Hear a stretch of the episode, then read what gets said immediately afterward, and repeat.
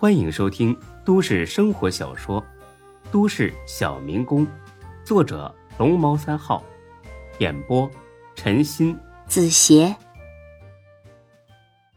第四百零八集。这就是你想要的？对啊，人这一辈子不就是为了享受吗？呵呵。哎，强哥，你这是带我去哪儿啊？这不是回我家的路吧？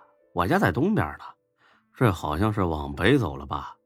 呵呵，你还能认出北来呢？我带你去个更好玩的地方，还能玩得动吗？哎呀，能，绝对能，玩通宵都行。那行，那就别问了。很快，到了一片荒凉的山坡，孙志下车了。唐家俊刚才睡着了，这会儿醒了过来，揉揉眼睛，跟着下去了。嗯，强哥，这不北山吗？前不着村后不着店的，能有什么好玩的？抓兔子？这也没带细狗啊。孙志点了根烟，回过头来。是啊，平时这儿就没人，大年初一的，更不可能有人来了，所以才好玩呢。你什么意思？唐家俊，你知不知道孙楠有个哥哥呀？知道啊，不就那个书呆子吗？学习好有个屁用啊！毕业了连工作都找不到。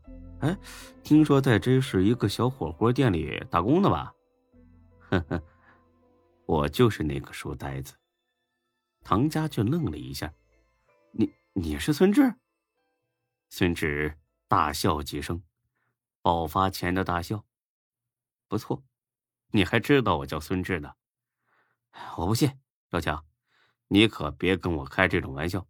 你快把我送回去，我我不玩了。孙志把身份证掏了出来，在他眼前晃了晃。看清楚了，小子，这回他信了。不过身体上的优势让他很快冷静下来，就算真打了起来。他也不怯孙志，当然，这只是唐家俊自己的想法。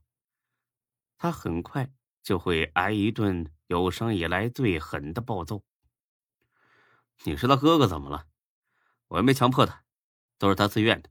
再说，我们都成年了。我话音没落，他嘴角就挨了一拳，见血了。你，你要是再敢打我一下，别怪我不客气。孙志。把手表摘了下来，装进口袋。唐家俊，我今天就替你爹好好的教育教育你。说着，孙志就扑了过去。要说唐家俊这小子，也是真不怎么入流。明明又高又壮，在身体上碾压孙志，这会儿呢，竟然俯身拾起一根手腕粗细的树枝，当做武器。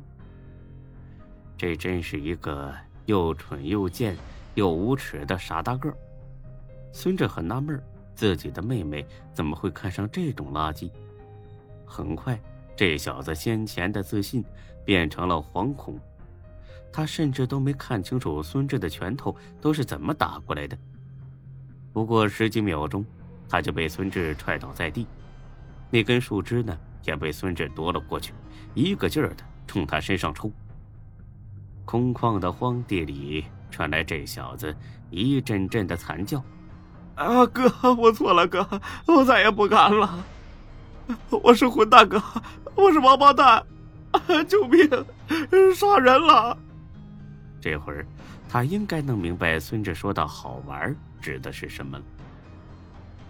孙志就算真的打死他，也没人知道。打了好一阵，孙志有些累了。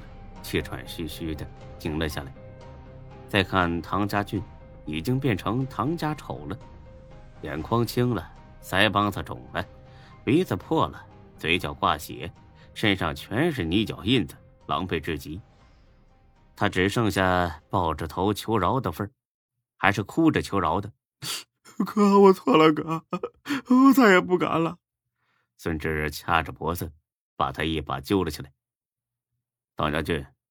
从此以后离孙楠远一点，否则我真的弄死你，听懂了吗？啊懂了懂了，我马上跟他分手，再也不和他有任何来往。很好，还有，别说是我找的你，否则你一样是个死。明白，明白。对了，我这还有一段刚才的视频呢，你瞧瞧，你看你多享受啊！这女的呢，身材也真是好，玩爽了是吧？哼，总共花了我三万多呀，真是太心疼了。你小子要是不知好歹去报警，那么这视频就会出现在你的亲戚和你同学面前。不信你就试试。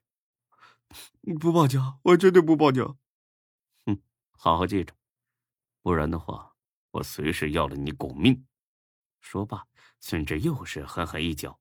哎呦！孙志上车离开，剩下这个吓破了胆的小子在荒地里哭爹喊娘。回到家，出乎孙志意料的是，孙楠一点不伤心，也没躲屋里哭，而是很淡然的在看电视。哥，你上哪儿去了？孙大发都找你好几趟了。哦，出去有点事儿。孙大发找我干什么呀？说晚上请你去他家吃饭。哼，请我吃饭，这可真是稀罕。不光请你，还请咱爹一起去呢。咱爹可乐坏了。哦，我知道了。哎，楠楠，你有事没啊？什么事儿？没事啊。你手机坏了？没啊。怎么了？